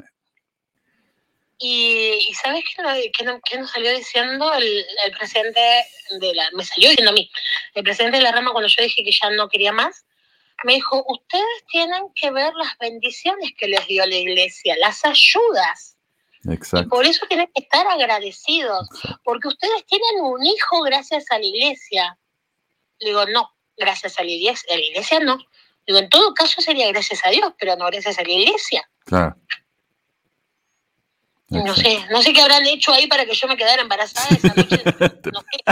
Habrá sido una locura esa noche, yo no me acuerdo. No, sabes que capaz que te pusieron el nombre en el templo y para ellos eso ya es, ya es el milagro, ¿viste? A pesar de que vos, vos fuiste la que fue al médico, la que hizo todos los tratamientos, la que- no, pero la oración de ellos eso es todo lo que cuenta. Eh, mira, está bien si, si compartimos acá el mensaje eh, al, al elder, ¿cómo se llama? Aliaud. Aliado. Sí, no hay ningún Déjame problema. que, déjame que comparta acá un segundito. Ah, porque este también está, está buenísimo. Dice, eh, bueno, Fernando le escribió, dice, presidente, me han dicho que el termómetro de la fe es el diezmo, me pregunto cuánto, eh, perdón, lo voy, a- lo voy a poner grande acá para que se vea bien. Em, el presidente me ha dicho que el termómetro de la fe es el diezmo. Me preguntó cuánto me dan de una ayuda social que da el gobierno italiano y contrario a lo que me habían enseñado los misioneros y otros miembros de otros países, me dijo que debo dar el diezmo de toda entrada que tenga, sea regalo, ayuda económica, pensión por invalidez o préstamo. Hay otro miembro que tiene problemas con él por el mismo motivo y me contó que no dará el diezmo hasta que cambien al presidente. Algo que veo equivocado de parte de ese miembro. Así acá me parece que Fernando está tratando de ser eh, bien conciliador, ¿no? Eh, también Sí. sé que algunos sí. También sé que algunos miembros se volvieron inactivos porque no compartían el punto de vista de este presidente cuando tuvo otros llamados. No es la primera vez que cumple la función de presidente. Perdón por la molestia de decirle todo esto, pero el, al palo no resolvió nada con otros miembros, el palo, perdón. Eh, yo hice una plegaria para saber si yo era el equivocado o no y como respuesta vi que usted estaba activo. Pido de nuevo disculpas por las molestias. Y no te respondió. Y más tarde, el próximo mensaje que le mandaste dice, buen día, le escribo por un motivo muy personal. He pensado abandonar la iglesia, visto que la iglesia dejó de ser perfecta. Los dirigentes no solo no escuchan los pedidos de ayuda de ningún índole, sino que además no intentan corregir ese error, ni eh, menos pedir disculpas, justificando que todos somos imperfectos, se tiene el derecho a equivocarse y así. Y le contaste todo, ¿no? O sea, estuvo buenísimo eso. Y finalmente ahí él te respondió y dijo, mi querido hermano, qué triste lo que me cuenta. He tomado el tiempo para leer su mensaje y la verdad que es triste. Sé que no querrá escuchar esto, pero no hay forma eh, de en verdad no decirlo. Sin entrar a juzgar en situaciones particulares, lo cierto es que la iglesia verdadera de Jesucristo no se basa en personas ni en actitudes aisladas de personas. En el curso de Ven Sígueme de esta semana estudiamos la sección de Doctrina y Convenio 12 o algo, no sé, 121 a 123. Estas secciones de Doctrina y Convenio dan cuenta de esta verdad. Ahí está. Estando en la cárcel del Liberty, el profeta José Smith preguntó a Dios en, angustiosa oración si sus muchos padecimientos, eh, oh Dios, ¿en dónde estás? ¿Dónde está el pabellón? Que, bueno, y, ahí, cuenta la historia de José Smith y cómo José Smith la estaba sufriendo. Y el Señor le dijo, Em, el hombre, el Hijo del Hombre ha descendido debajo de todo ello, eres mayor, eres tú mayor que él. Y luego el Señor le dice y le promete, por tanto, persevera en tu camino y el sacerdocio quedará contigo. Entonces mi consejo, mi querido hermano, es que ore al Padre en el nombre de Cristo y busque su guía, mientras con esmero y paciencia siempre tratemos de corregir y mejorar lo que haya que mejorar. En el interín no se prive de las bendiciones, usted ha hecho convenio con el Señor, no con los hombres, estará en nuestras oraciones. Y le respondiste, gracias por el consejo, pero solo tengo el bautismo y la confirmación, ningún convenio en el templo, ningún llamamiento del Padre eh, Celestial, aún así no reniego del Padre ni del buen nombre de su Hijo, tampoco del sacrificio hecho para que se cumpla la expiación, solo del mal nombre que le dan a la iglesia de Jesucristo de los santos de los últimos días, aquellos que por sus, su accionar o intención hacen que se divide Israel y también ustedes continuarán en nuestras oraciones. Y yo le dije, Sandra, me encantó ese final porque es una manera que ellos tal vez no se dan cuenta, pero es tan insultante cuando te dicen, oh, te vas a ir de la iglesia por tal y tal razón. Mira vos, sos tan eh, pobre en tu nivel espiritual que voy a orar por vos para que mejores. ¿Y vos qué le dijiste? No, está bien, yo también voy a orar por usted. Me encantó eso. Sí, eh, no, pero eh, un detalle. Él dice que me va a meter en sus oraciones y yo ya le decía que él ya estaba incluido antes. le ganaste. Pero claro, pero qué, qué respuesta tan que no es respuesta, porque le estás diciendo, estamos teniendo problemas específicos. O sea, hagan algo. ¿Y qué dice él? No, los sufrimientos del profeta. Eh, no te dijo nada. O sea, no, no, no se propuso resolver nada. Palabras vacías. Él podría haber dicho, mira, tenemos un líder de área ahí, vamos a investigar, vamos a ver qué pasa, vamos. Nada. Te dijo, agacha la cabeza y sigan trabajando y e ignoren todo. El mensaje, aparte de, mandárselo a, Rubén Aleau, que es de los, de los 70 generales, sí. Lo mandé también a, un 70 que es de Europa. Ok. Que es, eh, él es suizo, pero está trabajando en España, en Andalucía. Y yo agarré y... lo conocimos. Nosotros lo conocimos, estuvimos hablando con él. Eh, una muy buena persona, eh, en apariencia, eh, solo en apariencia. Mm. Y, te mandé el mismo mensaje, todo, pero de él no tuve ninguna respuesta. Claro. Qué, decepcionante, qué decepcionante realmente. Uno, uno confía en esta gente, le cuenta sus historias personales para que hagan algo y ¿qué te dicen? Te copian y pegan un mensaje del manual. Nada.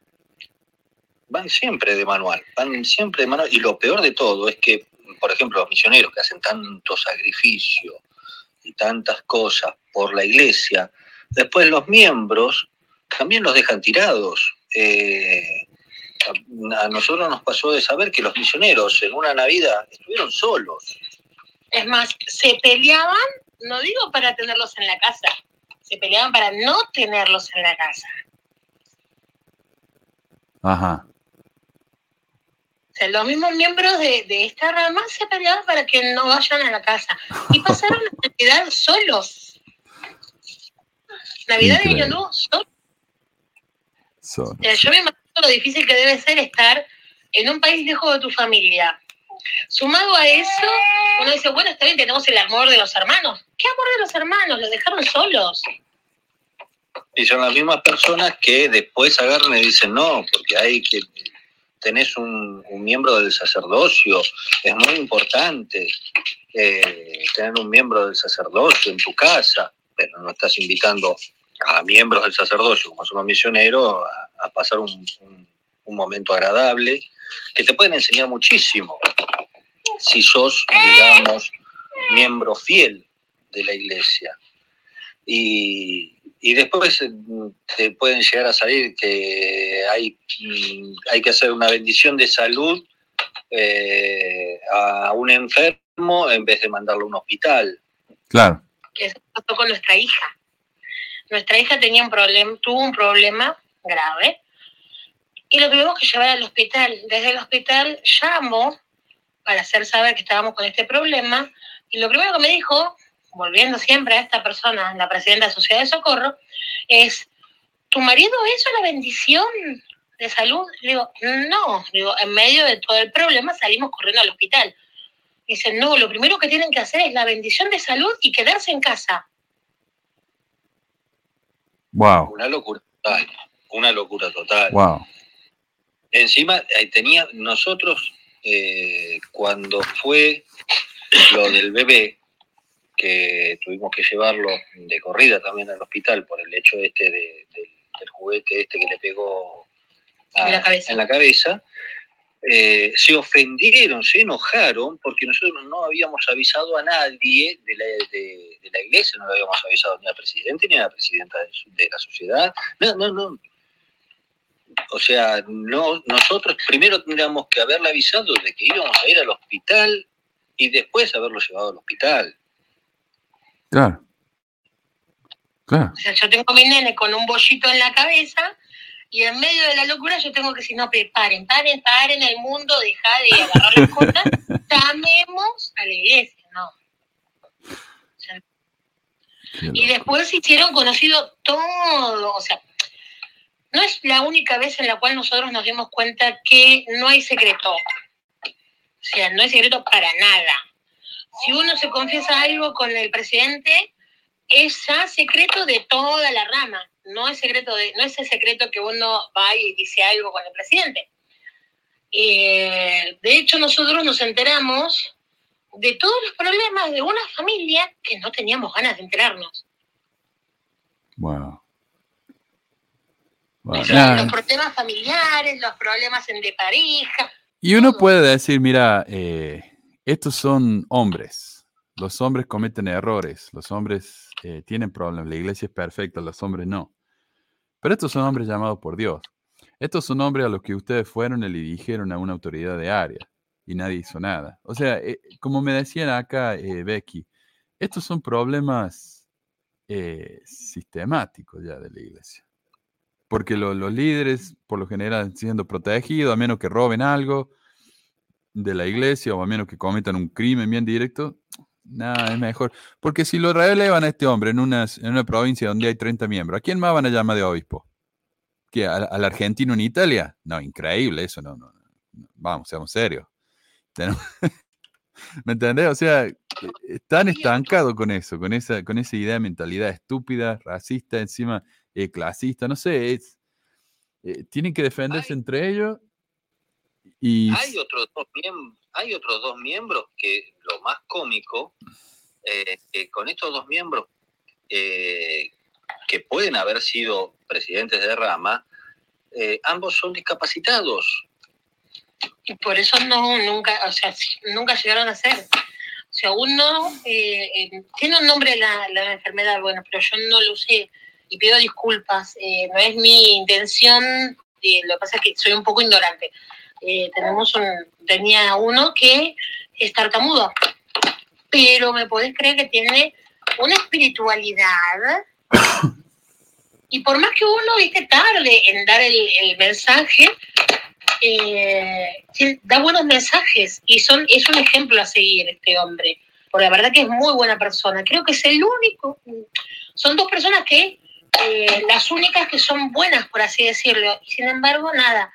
Y uno, otro más, es eh, este hermano que después de que nos fuimos nosotros, también se fue de la, de la iglesia. Es más, hizo católico. Se Mm, casó, un mes después se casó en la iglesia católica junto a su mujer. sí. Eh, lo que yo noté, por ejemplo, al menos en España me contaban, es que la Iglesia Católica te da ayuda eh, de comida, económica, y no te piden nada. En la Iglesia Mormona tenés que llenar formulario, tenés que tener, estar al día con los diezmos. eh, Y presentar, a menos a nosotros, cuando pedimos ayuda tuvimos que presentar los tickets. O sea, cuando pedimos, eh, yo no tenía para el ginecólogo, dinero para el ginecólogo. La última visita que tenía que hacer antes de dar a luz y nos habíamos quedado sin dinero. Entonces, lo que hace el presidente es, fue y pagó directamente él al ginecólogo y le pidió, y pidió la factura. ujú, Está bien, bueno, perfecto, pero aparte de eso, nos pidió a nosotros que presentáramos tickets de compras. Eh, sí. nos había dicho que por el valor de 100 euros llegamos a eso y pese a eso nos pidió más todavía. O sea, nosotros ya, ya habían tenido la factura, que ya, eso ya te dice, sacaste 100, ponele, sacaste 100 euros, te dan una factura de 100 euros, tenés un comprobante a quién ayudaste. Y nos siguieron pidiendo más todavía tickets. Si ya estaba, o sea, eso es lo que a nosotros no nos gustó. Digo, bueno, está bien, cerremos la boca y, ayudemos. Total, quizás debe haber otra persona que no debe tener tickets y habrán ayudado a otro. En la inocencia uno cree eso. Y no le alcanzó y tuvimos que dar bole- eh, boletas de luz, boletas, ¿qué otras boletas? No, Eh, otras boletas de luz, boletas de gas, ¿ves lo que te incluso digo? boletas de gas a nombre de mi papá. Y creo que en total habíamos llegado a un valor de 600 euros, si no me acuerdo mal. Sí. Y eso por, por recibir una ayuda de 100 euros, que ya tenía la factura, vale aclararlo de vuelta. Ahora que, que ya se fueron, los dos, se fueron, tuvieron la suerte de irse juntos, porque les digo, eso no es algo muy común. Muchas veces las parejas hasta se, se separan por esto. ¿Cómo están hoy? Eh, ¿Alguien de la iglesia les habla? ¿Tienen amigos nuevos? ¿Qué- ¿Cuál es la situación de ustedes hoy en día? Los amigos que teníamos antes se mantuvieron. Bueno, Dentro vos. de la iglesia, eh, no. Eh, Imagínate que estamos muertos. Para ellos estamos muertos, nosotros no existimos más. De hecho, de- no- dedicaron, un- nos pasaron el link de YouTube, que después lo sacaron, del en vivo de la sacramental, en la cual les dedicaron una sacramental sin dar nombre y apellido a nuestro caso. Todos discursos como palos para nosotros. Qué increíble eso. Y, y en YouTube encima. Yo nunca había visto eso, una sacramental en YouTube. Qué lástima Sí, que la borraron, porque estaría bueno compartirla. Acá en Italia se utiliza mucho por el hecho de que está- Después de la pandemia. después de esto de la pandemia Ah, estuvieron re- muy restringidos. Eh, y hay sitios que lo, hay sitios, hay ramas que lo tienen y lo dejan público, por así decirlo. Eh, la única parte que cortan es la parte del sacramento, pero después los discursos están completos, Mm. lo que este el, las- los nombramientos y cosas. Llamamientos. eh, sí, los llamamientos y las cosas de que tienen relación con la rama están ahí publicadas. ok. Qué interesante. Pero igualmente, al poco tiempo, antes de cumplir las 24 horas, ya lo sacan. Hay otros, eh, otras ramas no. Bueno, pero la nuestra, La sí, nuestra la sí. nuestra sí. Bueno, y lo bien que hacen porque cada vez que dejan un mensaje es un palo para algún hermano. Para algún hermano que se retiró. Ok. ¿Qué? ¿Sabes que no es el primer caso de eso que yo escucho? Que se da un discurso y se, se, se- se, eh, dedica una sacramental a hablar de, de los que se fueron y los muestran como los malos ejemplos, la oveja negra que no hay que seguir. Sí, yo. No es el primer caso, pero no, De hecho, a nosotros nos han dicho de no hablar con una familia porque son apóstatas. Ah, ok. Y Claro. esta familia eh, nos ayudó a nosotros en más de una ocasión. eh, es más, eh, seguimos con la amistad con esta familia. eh, y, y nada. Para y nunca nosotros, nos ha echado en cara la ayuda que nos han dado. para nosotros nunca fueron apóstatas. Es más, ellos cuando se retiraron nunca nos dijeron, che, se tienen que retirar por este motivo, este motivo. Este motivo". Nunca. Es más, nos, salieron diciendo, nosotros nos retiramos, pero ustedes pueden seguir.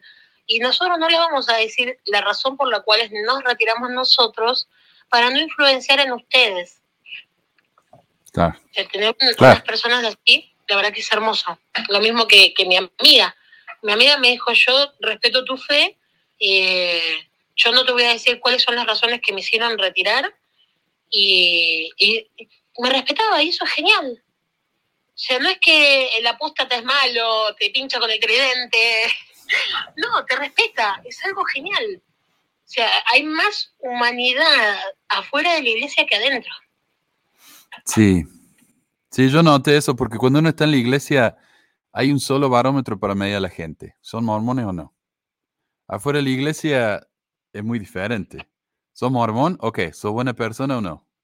¿Sos no mormón? Ok. ¿Sos una buena persona o no? ¿Me vas a cagar? ¿Vas a ser un buen amigo? O sea, e- es, mucho más general la, la, la manera en que uno... Y también eso es peligroso porque en la iglesia, como te digo, el barómetro es si sos mormón, confío en vos. Si no sos mormón, no. Entonces, ¿qué pasa? Cuando confía uno implícitamente en alguien por el solo hecho de pertenecer a una iglesia, ahí es donde tenemos la epidemia de, ¿cómo se llama?, de abusos. Utah es el estado número uno en abusos infantiles, tanto psicológico como físico como sexual. Y el estado número uno en estafas. ¿Y por qué pasa? Porque si mi obispo viene y, y me habla de un, de un negocio que no me puedo perder, es mi obispo, le voy a creer. ¿Entendés? Eh, Y, y sí, eh, hay tantos problemas relacionados con eso que realmente eh, es peligroso, es peligroso. Así que Yo te lo hago corta. Mm, Yo me quedé casi sin amigas. sí, Tengo una sola amiga, aparte de mi amiga Claudia, tengo otra amiga, me quedé con dos amigas, porque el resto eh, me hizo de lado. O sea, fue feo. Y por eso te digo mi desesperación. Y mientras tanto, creo que habrán quedado tres o cuatro contactos de Facebook que todavía tratan de seguirme evangelizando, de seguir evangelizándome. Y cambió la vida, cambió la vida eh, mucho. O sea, es como cuando una persona que sufre de adicciones de un día para el otro decide no sufrirlas más y deja todo. Entonces, eh, tiene todo su proceso. Hoy en día la veo bien porque sí, pasaron los meses, pero el primer mes fue muy duro para mí. Fue muy difícil. y sí. Y sí, como Yo dijiste, está el miedo ese de me voy a condenar por irme. Es un miedo real ese. Yo lo tuve dos meses ese miedo, o sea, fue feo. O sea, es más, seguía orando, pidiéndole perdón a Dios, que si esto era verdadero y yo, y mi corazón, como dicen, no lo sentía como tal, que, que tuviera compasión de mí, porque yo no quería no ser salva. Claro. Sí, claro. Qué poderoso, ¿eh? Tres años tuvieron ahí. Mira cómo te, cómo te lavaron el coco. Qué triste. Cómo, cómo se abusan de la gente. Pero yo les agradezco a ustedes por el tiempo, por habernos dedicado, su, co- compartido su historia. Yo sé que a veces no es fácil, eh, pero muchísimas, muchísimas gracias, Fernando y Sandra. No, gracias a vos y, y gracias a quienes escuchan también. Esperamos de, de ser de ayuda para otras personas que o deben estar pasando algo peor que nosotros o lo mismo. Esperamos de ser ayuda. No es nuestra intención de, de, no sé, denigrar a alguien. Nuestra Mm. intención es de decir que, bueno, todo tiene una salida. Y no son los únicos. No sé si ustedes sintieron eso, pero mucha gente se va de la iglesia y siente que son los únicos que piensan así. Y cuando uno encuentra una comunidad increíble, decir, mira, eh, no, no soy el único, hay muchísima gente en mi situación. Nos podemos ayudar mutuamente. Sí, sí, sí, sí. Es lo que, lo que yo encontré mismo en, Cintia, que ni me conocía y sin embargo dedicó mucho tiempo de su vida a ayudarme a mí. Entonces, eh, nos podemos ayudar mutuamente. Eso es algo lindo. Y no estamos dentro de la iglesia para hacer servicio, por así decirlo. Exacto. Bueno, gracias de nuevo. Y estoy poniendo acá, tengo una media hora antes de que me tenga que ir, así que vamos a hacer una reunión de Zoom. Puse ahí el link en los comentarios. Si quieren, eh, y si no, mándenme un WhatsApp, les mando el link. Pero vamos a tener una reunión de Zoom como por una media hora. Si alguien quiere unirse y charlar un rato, eh, como hasta las 2 y cuarto, vamos a estar, que son las 11 y 45 acá. De nuevo, gracias chicos y, entonces nos, nos vemos la próxima semana. Eh, cuídense todos, ¿ah? Un abrazo. Un abrazo gigante, gracias a vos. Bueno, nos vemos. Chao, adiós.